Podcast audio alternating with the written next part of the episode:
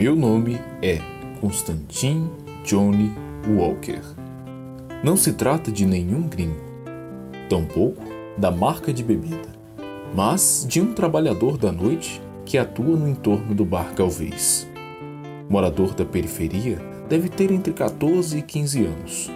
Anda com a elegância de uma garça, vestido no impecável terno de linho, que, segundo ele, tem corte de alfaiate. Gravata italiana colorida e sapato brilhante. Este último nem poderia ser de outro modo, pois é seu cartão de visita. Oferece seu trabalho com desenvoltura. Negocia o preço em que embute os seus paramentos. Afinal, como ele fala, uma coisa é fazer o serviço com qualquer um, outra coisa é fazer comigo, bonito e bem vestido. Questiono se o serviço é bem Questiono se o serviço é bem feito. Ele responde que não é um trabalhador qualquer, pois presta o mesmo serviço para políticos, artistas e debulha uma lista de personalidades que não tem fim. Pergunta se os conheço. Para sua decepção, digo-lhe que não. Não se recurva sobre a caixa. Encara o cliente e com altivez inicia o seu trabalho. Puxa a conversa. Apresenta seu currículo. Estuda, frequenta a igreja, paga dízimo e, sem que eu questione, justifica. É necessário. Estamos construindo a igreja. Pergunta sobre o Brasil e, numa resposta pronta, diz: tem que melhorar. Mas acredito no presidente. O que acha da expulsão do Larry Router? Se assusta e pergunta: quem? Aquele jornalista que publicou uma reportagem num jornal americano de que o presidente toma uns tragos. Ah, sim, tem mesmo que expulsar. Gostei de ver, dizem até que o cara é da CIA e já fez outras reportagens da mesma natureza. E o papo continuou. Ao final do trabalho, pago três reais, baratíssimo. Dou a gorjeta e o garoto se prepara para ir embora. Pergunto o seu nome. Ele responde: Constantin Johnny Walker, fazendo questão de soletrar letra por letra vagarosamente. É nome de verdade? Sim, está no registro. Não acredito. E daí? O importante é que ele acredite. É a verdade dele.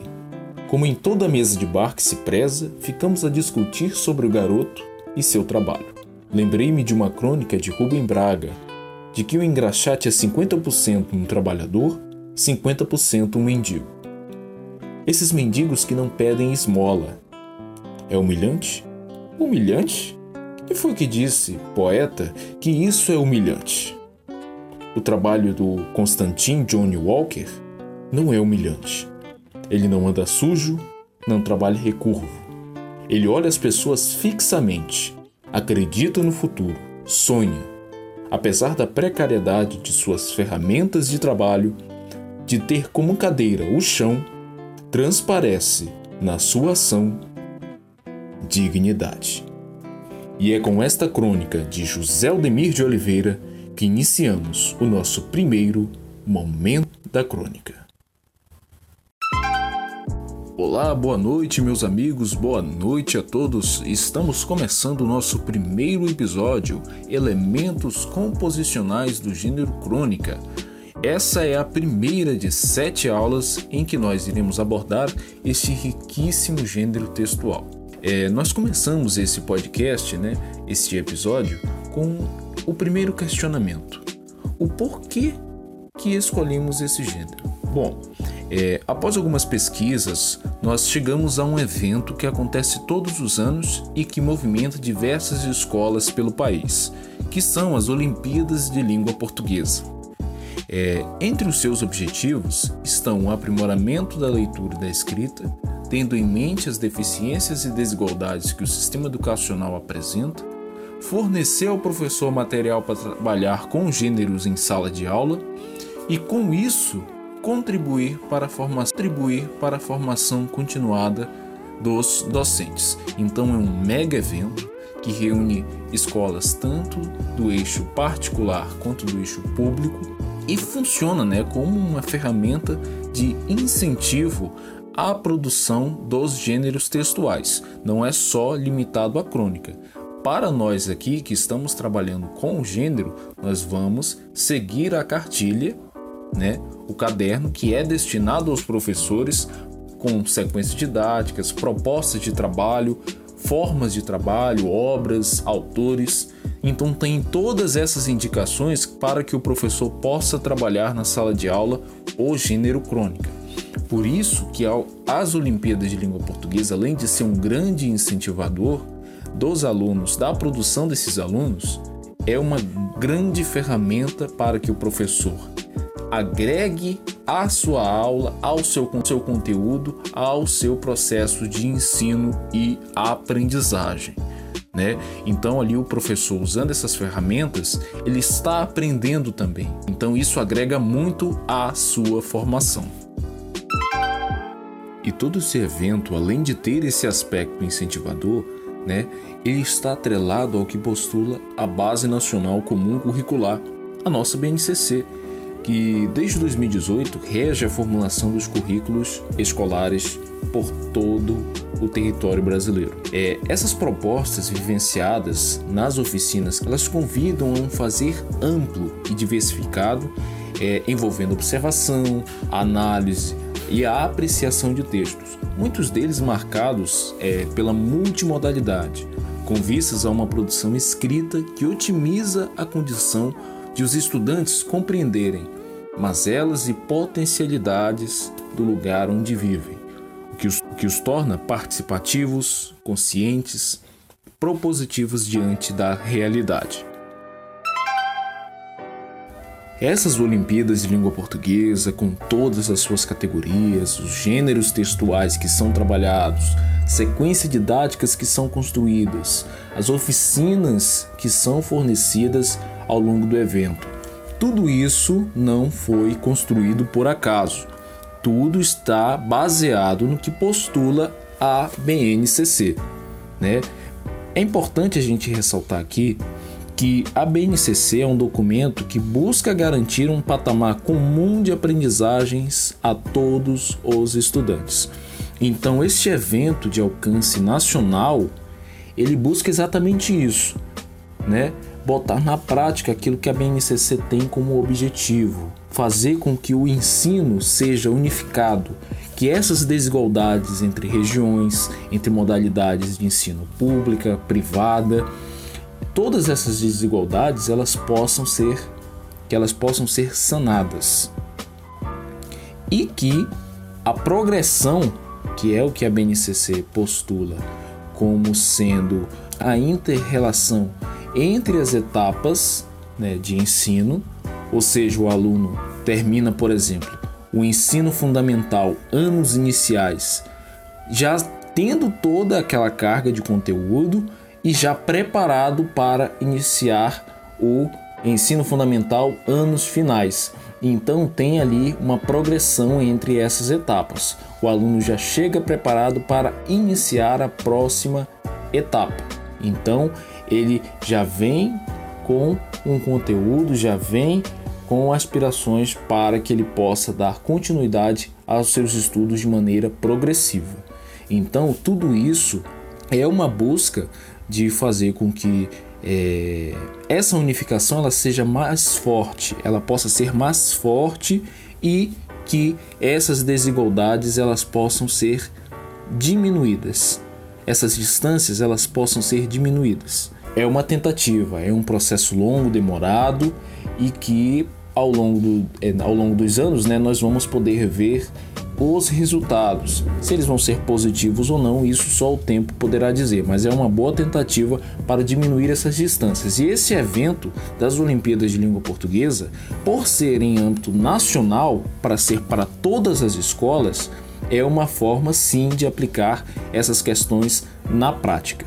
Outro aspecto que é importante a gente destacar aqui é essa questão do estudante, do aluno, ele ser um ser participativo não só nesse processo de ensino e aprendizagem, né, na questão da produção né, da crônica, ser munido desses aspectos linguísticos, gramaticais, semânticos, le lexicais, né? Não só disso, mas de desenvolver outras diversas potencialidades, de conseguir compreender aspectos positivos e negativos do contexto, do lugar onde eles vivem, daquele ambiente, daquele meio social em que eles estão inseridos.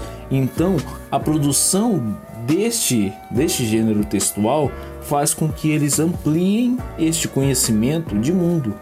Porque muitas das vezes esses alunos vivem naquele lugar, mas tem vários aspectos que eles não percebem. Então percebem. Então a partir da produção desse gênero, ele vai começar a perceber aspectos que ele não via antes. E ele vai apresentar a todos os outros que vão ter contato com aquela produção o que ele vive, o que ele passa, como é o ambiente em que ele está inserido. Então ele, ele passa a ser um ser participativo direto e consciente dessa realidade em que ele está inserido.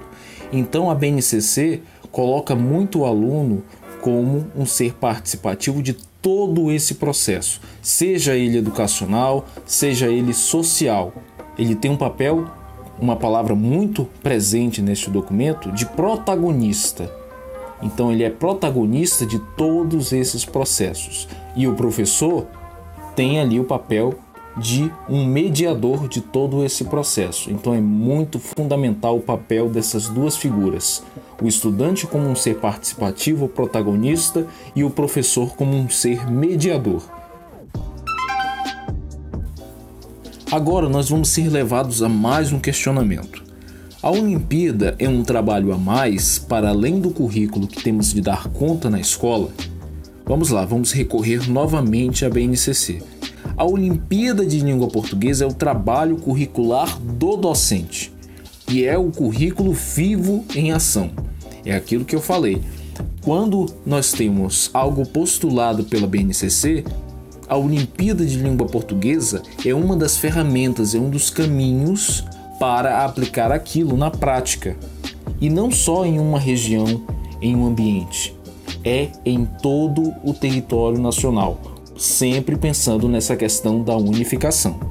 Em síntese, a Olimpíada corrobora o processo de ressignificação de experiências de estudantes, professores e comunidade com a palavra gerando efeitos que são formadores e transformadores nessa trajetória escolar de nossos meninos e meninas, adolescentes e jovens, e portanto, uma potente aliada ao objetivo expresso na BNCC, que vamos ressaltar novamente, de assegurar os direitos de aprendizagem e desenvolvimento a todos e a todas.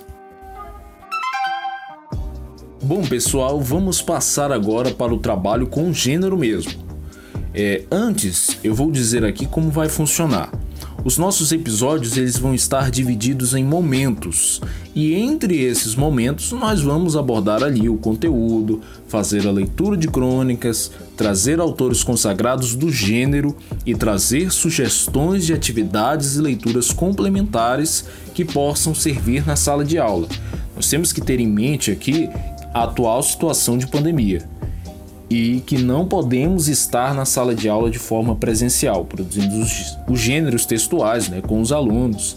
Então, nós vamos sempre ter essas indicações ao longo dos episódios, essas indicações de atividades para que o professor, né, ou para que nós mesmos possamos aplicar futuramente é, dentro da sala de aula com os nossos alunos, para que tenha uma produção realmente de fato baseado na no, nas nossas explicações ao longo dos episódios. Então agora eu passo a palavra para o meu colega Pedro. Boa noite, Pedro, e passo agora a palavra para você. Tudo bem? Boa noite, Matheus. Boa noite a todos os nossos ouvintes que estão aí nos acompanhando aqui nesse processo de estudos da crônica, né, na crônica brasileira, a crônica amazonense. Sejam todos muito bem-vindos e dando continuidade ao nosso podcast do episódio 1, um olhar atento para a crônica. Nesse momento agora nós vamos analisar os elementos composicionais da crônica. E nós vamos trabalhar com a crônica com o título Cobrança, do autor Moacir Scliar. E a crônica diz o seguinte: Ela abriu a janela e ali estava ele, diante da casa, caminhando de um lado para outro, carregava um cartaz cujos dizeres atraíam a atenção dos passantes. Aqui mora uma devedora inadimplente. Você não pode fazer isso comigo, protestou ela. Claro que posso, replicou ele. Você comprou, não pagou. Você é uma devedora inadimplente e eu sou o cobrador. Por diversas vezes tentei lhe cobrar. Você não pagou. Não paguei porque eu não tenho dinheiro. Esta crise, já sei, ironizou ele. Você vai me dizer que por causa daquele ataque lá em Nova York seus negócios ficaram prejudicados. Problema seu, ouviu? Problema seu. Meu problema é lhe cobrar. E é o que eu estou fazendo. Mas você podia fazer isso de uma forma mais discreta. Negativo. Já usei todas as formas discretas que podia. Falei com você, expliquei, avisei. Nada. Você fazia de conta que nada tinha a ver com o assunto. Minha paciência foi se esgotando, até que não me restou outro recurso. Vou ficar aqui, carregando esse cartaz até você saldar a sua dívida. Neste momento começou a choviscar. Vai se molhar, advertiu ela. Vai acabar ficando doente. Ele riu amargo. E daí? Se você está preocupada com a minha saúde, pague o que deve. Posso lhe dar um guarda-chuva. Não quero. Tenho de carregar o cartaz, não um guarda-chuva. Ela agora estava irritada. Acabe com isso, Aristides, e venha para dentro. Afinal, você é meu marido, você mora aqui. Sou seu marido, retrucou ele, e você é minha mulher. Mas eu sou cobrador profissional e você é devedora. E eu a avisei: não compre essa geladeira. Eu não ganho o suficiente para pagar as prestações. Mas não, você não me ouviu. E agora o pessoal lá da empresa de cobrança quer o dinheiro. O que você quer que eu faça? Que perca meu emprego? De jeito nenhum. Vou ficar aqui até você cumprir sua obrigação. Chovia mais forte agora, a porrada da inscrição tornara-se ilegível. A ele, isso pouco importava. Continuava andando de um lado para outro diante da casa, carregando seu cartaz. Então, é uma crônica que está no imaginário cotidiano, né, São Paulo, Global 2001. E é uma crônica bem interessante, né? E através dela a gente pode perceber é, quais são esses aspectos composicionais de uma crônica, né? E afinal de contas, o que é uma crônica? Né? Como nós podemos caracterizar, como nós podemos qualificar uma crônica? É, Para começar, a crônica ela, ela se caracteriza como um relato, né? como uma história de algo do cotidiano. Coisas que acontecem, só que descritas, né, narradas com uma forma literária, narradas de uma forma diferente, sob o olhar de quem está escrevendo. E essa é a característica literária dela. A crônica ela apresenta um enredo, ela apresenta personagens, o tempo, o espaço e um foco narrativo.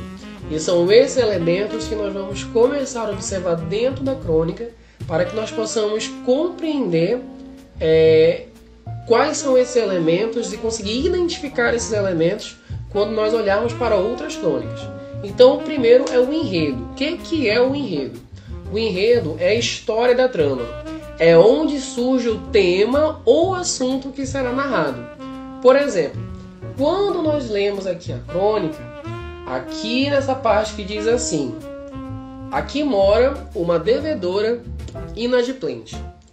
Nesse momento, a gente já entra no assunto que é o assunto da crônica. Afinal de contas, o título da crônica denuncia sobre o que, que sobre o que, que se está falando. Acontece, está acontecendo uma cobrança. Então, quando ele diz aqui mora uma devedora inadimplente, e aí começam os diálogos entre Aristides, que é o cobrador, e a sua esposa. Então aqui já inicia o assunto a ser tratado na crônica.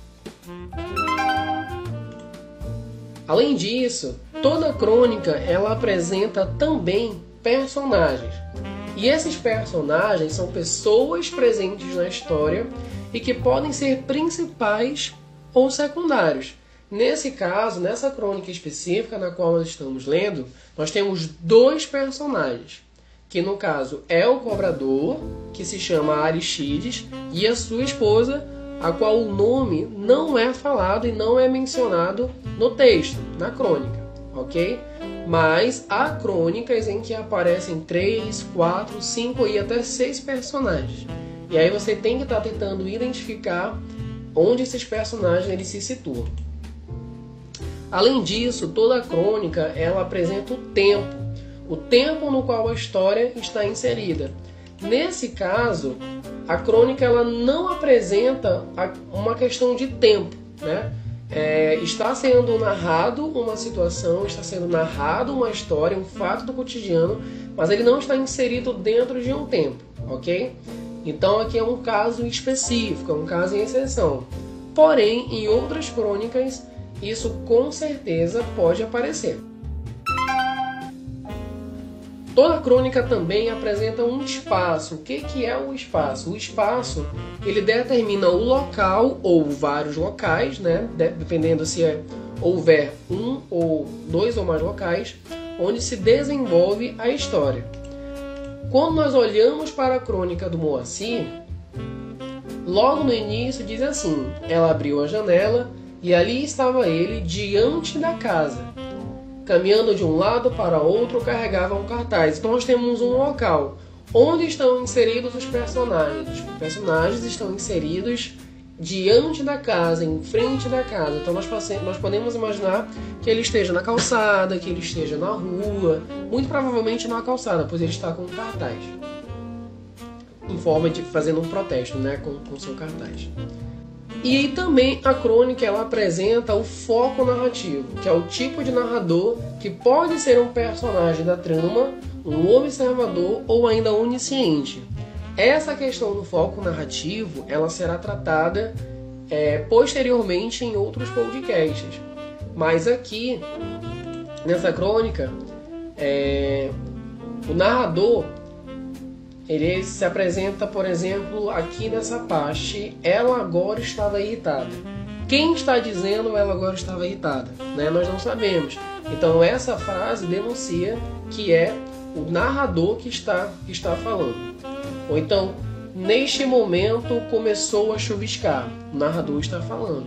Quem está dizendo que começou a chuviscar? Né? Não sabemos. Então aqui é o narrador. É, além disso, de todas essas questões que foram discutidas aqui no podcast, devemos observar que os fatos são narrados em ordem cronológica e a sua estrutura está dividida em introdução, clímax e conclusão, ok?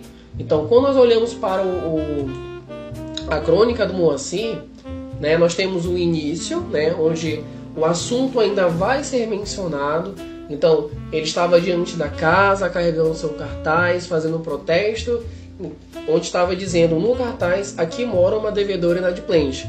Até que sua esposa aparece e então começam os diálogos até chegar ao clímax. O clímax da história é onde a história ela chega no seu ápice, né? no seu ápice de, de um evento tenso que esteja acontecendo. Neste caso, é, quando começa o parágrafo, ela agora está irritada, acabe com isso, Aristides, e venha para dentro, afinal você é meu marido, você mora aqui. Sou o seu marido, retrucou ele, você é minha mulher, mas eu sou um cobrador profissional e você é devedora. Eu avisei, não compra essa geladeira, eu não ganho o suficiente para pagar as prestações. Então, nesse momento, nós já estamos é, no clímax da história, até que a história vai se desenrolando para sua conclusão, que no caso é quando começa a chover, a chuva fica cada vez mais forte, a inscrição fica borrada, não se pode mais observar o que, é que está escrito no cartaz, mas o Aristides permanece em protesto, andando de um lado para o outro, carregando ali o seu cartaz. E assim é, nós vamos nos encaminhando para o final, para o final da crônica, né? Um, ou conclusão. E vale ressaltar que, diferente de outros textos narrativos longos, como por exemplo uma novela ou um romance, a crônica narrativa é um texto mais curto, né? Talvez vocês não consigam observar, pois nós estamos é, num suporte de áudio. Então nós estamos ouvindo a história, mas a crônica ela se caracteriza como um texto mais curto, ok? É, há crônicas de, de duas páginas, né, de, três, de três páginas, mas essa aqui, por exemplo, ela é somente uma página. É, Provavelmente haja crônicas com um pouquinho mais, mas a característica da crônica é essa: ser um texto mais curto. Então é isso, meus amigos. Estamos encerrando aqui o nosso primeiro episódio da série de sete aulas. Fique ligado, muita informação, muito conteúdo bom nos próximos episódios. Estamos encerrando aqui agora o nosso primeiro momento da crônica.